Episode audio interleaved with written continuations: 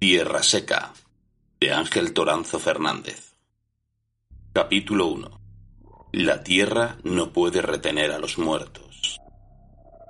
De las tapias del cementerio apenas sobreviven algunos tramos arruinados y los alizaces de los que alguien ha desenterrado las piedras de los cimientos. El paso del tiempo y los rigores del clima de la meseta han erosionado buena parte de las paredes y dejado a la intemperie las entrañas de tapial y adobe. Hasta la placa de mármol blanco, que daba al camino y pedía una oración por las almas de los enterrados, ha sido arrancada por algún desaprensivo y llevada, a quién sabe, para rematar la encimera de una cocina o para ser utilizada como mesa de jardín ni rastro de los enlúcidos de cal y arena, ni de los jarreados de blanco de España que, incluso en los días nublados de invierno, hacían daño a los ojos. Solo la fachada norte se resiste a la ruina o al espolio, amparada en las jambas de piedra que sujetan la pesada verja, todavía obstinada en impedir el acceso al territorio de los muertos.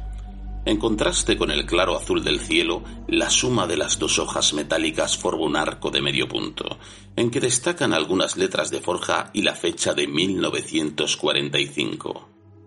Marcos supone que ni siquiera los quincalleros habrán querido arrancarla porque, por muy sólida y bien armada que parezca, nadie quiere en el huerto de casa o en la finca de recreo una entrada en la que aparezca escrita la palabra cementerio.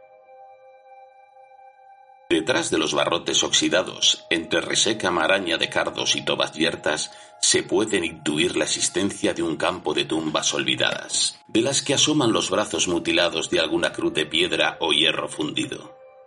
Arruinados contra la pared de la izquierda, una veintena de nichos muestra a la luz del día los entresijos de yeso, ladrillo y alguna que otra tabla siniestra. Marcos intenta abrir la verja, pero solo consigue arrancar al quicio un chillido metálico que corta el silencio como la hoja de un cuchillo recién afilado. Una pareja de mirlos abandona la sombra del único ciprés que permanece vivo, dejando en la espantada una estela sonora de protestas y quejidos. 1945 es el año de la boda de mis padres, comenta Analisa, tras descolgar la mascarilla de una de las orejas y señalar con la mano la fecha que perdura en la puerta. ¿Tus padres? se extraña Marcos. Yo creo que al menos tu madre ni siquiera habría nacido. Al caer en la cuenta del error, Analisa se acerca a la verja de hierro, acaricia los barrotes y rectifica. No, no, ¿qué me digo? Fue mi abuela quien ofreció la reja y la donó al pueblo el día de su boda. 15 de agosto de 1945, día de Nuestra Señora de Agosto, que solían decir. Hasta entonces la entrada había estado guardada por una cancilla de madera. Pues me temo que la única manera de entrar ahora va a ser saltando las tapias, grita Marcelino desde el fondo. Como cuando veníamos en busca de nidos o a jugar entre las sepulturas. Menos en aquel rincón de la entrada. Allí no nos atrevíamos a entrar, porque estaba reservado a los judíos, a los ateos y a los suicidas. Tras echar a sus invitados una mirada furtiva, Marcelino se dirige a la parte de atrás del maltratado recinto. Se encarama sobre los restos de una de las paredes y sigue gritando. El eco de sus palabras trae a la memoria de Marcos la imagen del niño intrépido que jugaba al escondite entre las tumbas o en el cuarto de las autopsias, ocultándose en los huecos de los nichos o haciéndose el muerto en un ataúd destartalado. Aunque la puerta trasera está condenada, insiste eufórico, ahora lo tenemos mucho más fácil. No es por nada, pero al menos esta vez me gustaría entrar en el camposanto de mis mayores por la puerta, insiste Marcos desde la verja, dando a sus palabras un tono de gravedad. Imbuido de un respeto que jamás había imaginado, vuelve a empujar la puerta de hierro y, tras nuevo forcejeo con los embrasinados barrotes, consigue moverla. Con la ayuda de Analisa, logra desplazarla unos centímetros, lo suficientes para que pueda entrar cualquier persona, siempre que no sea de la talla de Marcelino. Y a mí también. Pasa Analisa la primera, tras conseguir que la blandura de sus pechos se adapte al espacio que han logrado abrir entre las dos hojas. A mí también me apetece entrar por la puerta que regalaron mis abuelos. Allá vosotros, insiste Marcelino. Después de lo que he tenido que pasar en la vida, no me quedan escrúpulos que me impidan saltar lo que sea. Marcelino se sacude las manos, da un salto y se pone delante de los dos. abriendo el camino entre la maleza reseca del desdibujado pasillo central. Y menos para allanar una propiedad cuyos inquilinos seguro que no me lo van a reprochar, apostilla riendo sin demasiado éxito con las últimas palabras. A pesar del aspecto y abandono del conjunto, las tumbas del suelo están alineadas unas con las otras y todas con la cabecera orientada hacia el este, hacia el lado de la salida del sol, cuya luz ha sido símbolo de salvación a lo largo de los siglos. Sin haberse puesto de acuerdo, cada uno de los tres intrusos se dirige a la parte del camposanto donde está la sepultura de los suyos. Marcelino se detiene al lado de un montículo de tierra movida y Analisa sigue unos metros más adentro hasta el panteón oscuro que sobresale del resto de los enterramientos, de los cardos y de las ruinas. Marcos se pierde en el fondo, junto a una losa de cemento, medio hundida en el suelo y presidida por una cruz de hierro oxidado.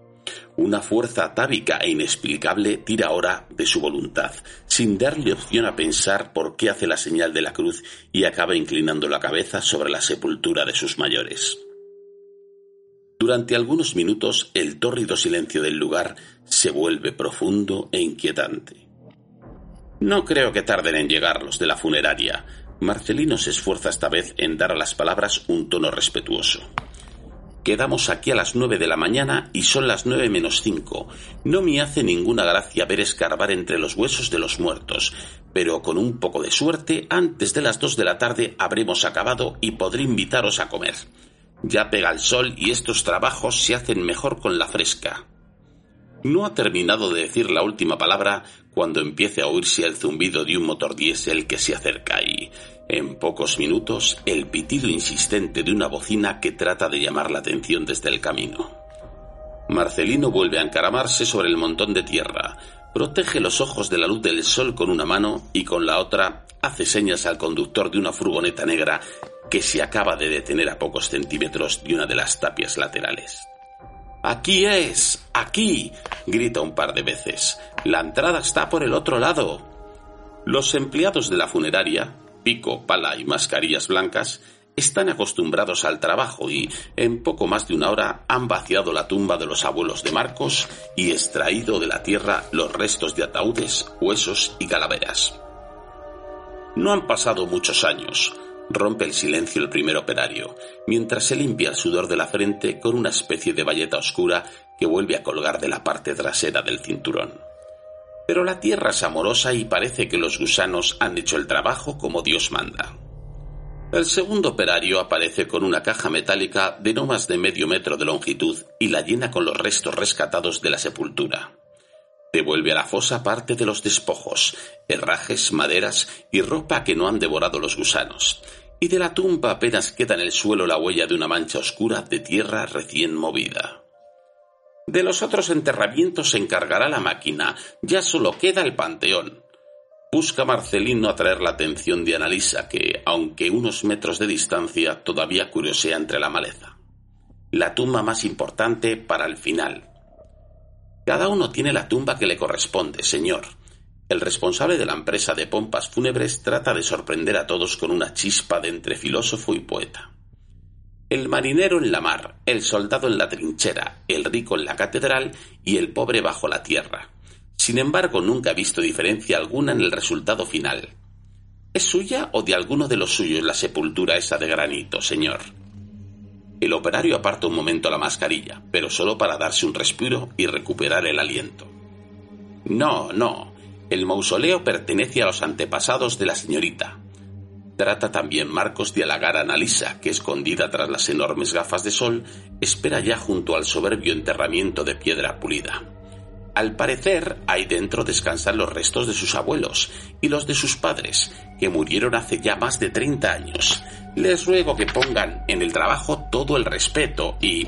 Siempre lo hacemos, señor. Pero o yo entiendo poco de sepulturas o no hace tanto que alguien ha movido la piedra. Mire esta señal la losa de arriba. No hace tanto tiempo que ha sido levantada.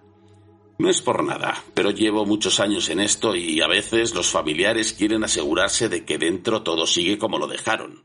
Uno ha visto ya de todo, insiste el sepulturero, mientras vuelve a tantear con los dedos desnudos el desconchado que hay en la parte inferior de la pesada lápida. o la han visitado los ladrones. Nunca se sabe. Quizás no sea el momento más oportuno para contarlo, pero recuerdo un caso en el que un marido abrió la tumba de su mujer para recuperar un diente de oro que le había regalado tras el nacimiento de uno de sus hijos. Lo sé porque me tocó a mí volver a recomponer la sepultura. Y recuperó el diente. Vaya si lo recuperó. El empleado de los servicios funerarios introduce el extremo de la palanca bajo la losa de granito y, ayudado de un rodillazo de madera y del peón que lo acompaña, consigue desplazar la plancha hacia uno de los lados. Una bofetada de aire putrefacto hace que los enmascarados trabajadores vuelvan a colocar la piedra en su sitio, a la vez que el filósofo protesta, muy enfadado. Aquí hay carne reciente, me cago en... Deberían habernos avisado. Se ajusta con nerviosismo la mascarilla de la nariz. Ya lo decía yo. Imposible. Mis padres murieron hace más de treinta años y, aparte de sus restos y los de los abuelos, nadie más ha sido enterrado en el panteón. Yo misma lo revisé todo. Cuando hice el encargo de la sepultura, debe de haber un error. Analisa empuja a los operarios y logra interponerse entre ellos y la tumba. Será el cuerpo de algún animal. Ustedes sigan con su faena. Mire, señorita, no sé con qué trabajo se gana usted el pan, pero llevo cuarenta años abriendo tumbas, y hay pocas cosas relativas a los muertos que se me escapen. El enterrador señala con la paleta en todas las direcciones. Le aseguro que, aparte de un olor que tira para atrás, he visto algo. Dentro de esa tumba hay un cadáver reciente, créame. Les aconsejo que llamen a la Guardia Civil, y si no, mi obligación es que yo mismo de parte de lo que acabo de ver. Sin oportunidad a que otro lo haga, el empleado de la funeraria saca del bolsillo un teléfono móvil y busca en la lista de la agenda. Llama a uno de los números programados y alguien le pone en contacto con la sede de la patrulla de seguridad ciudadana más próxima. Recibe órdenes de dejar todo como está, y en menos de una hora han llegado al cementerio de Tierra Seca los vehículos oficiales del comandante del puesto de la Guardia Civil, con sus ayudantes, un médico forense y un equipo territorial de la Policía Judicial. Media hora más tarde, y conducido por un paisano de boina bien calada, aparece también un todoterreno verde, con el juez y el secretario que estaba de guardia en el momento de la llamada, todos con mascarillas recién estrenadas. Demasiado ruido para tan pocas nueces. Marcelino retuerce el hocico para no ser oído por Analisa. A ver qué encuentran ahora ahí dentro. Algún milagro, seguro. El empleado de la funeraria da minuciosa cuenta de todo lo que han hecho desde que llegaron al cementerio, sin dejar de advertir a las autoridades sobre las señales que encontraron en la piedra antes de abrirla. La tumba ha sido profanada, asegura taxativo el desenterrador y por gente poco fina, pues han estado a punto de cargarse una losa que pesa casi una tonelada. Lo que van a encontrar ahí abajo no es más que un enterramiento de seis nichos, tres a cada lado. Los dos del fondo están sellados con yeso y cualquiera sabe lo que puede haber dentro. Pero arriba hay un cuerpo reciente, bastante reciente diría yo. Enseguida lo supe por el olor. Abran, abran, y comprueben si me invento algo. Tras breve conversación con el juez, los guardias civiles, uniforme de verano y gran rótulo identificativo a la espalda, extienden una lona y la sujetan con cuerdas a las cruces y al ciprés. El cobertizo recuerda a los de profanadores de tumbas egipcias, pero resulta suficiente para producir la sombra que necesitan para trabajar. Vale así. Tal y como está la cosa, tardaríamos media mañana en asentar la tienda, y por lo que veo, tampoco hay mirones que molesten por los alrededores. Bien, bien. Lo primero es hacer algo que nos proteja del calor. Insiste el juez mientras se limpia el sudor de la cara con un pañuelo blanco y se arrima la única tapia que da sobre el cementerio. Ale, manos a la obra, que este sol es capaz de freír un par de huevos. El magistrado ríe las propias palabras, como si hubiera hecho un chiste picante. Acostumbrado a tales ocurrencias, el secretario judicial niega con la cabeza, pero no deja de tomar notas y notas. Tardarán unas horas, pero ya he dado orden de que envíen a alguien que se encargue de averiguar qué ha pasado aquí. Aparte de los huesos y demás restos de los familiares de Analisa, todavía recogidos en desmoronados ataúdes y sellados en los nichos del fondo de la huesa, los funcionarios se topan con otros dos cuerpos medio descompuestos, arrojados sin caja alguna en los compartimentos superiores. Dos mujeres de 30 a 40 años de edad, cuyos cadáveres, por los pocos datos que quiere proporcionar el operario de la funeraria, presentan abundantes señales de violencia en las caras y en diversas partes de los cuerpos. Entre las muestras que el secretario judicial recoge en las bolsas de plástico, aunque trata también de ocultarlos, hay varios casquillos de balas de pequeño calibre. Llevo enterrando y desenterrando gente toda la vida, y mira que he encontrado cosas raras, pero nunca topé con algo que oliera así. No, señor. Ya dije yo que aquí había gato encerrado. El olor a cuerpo reciente no se olvida nunca.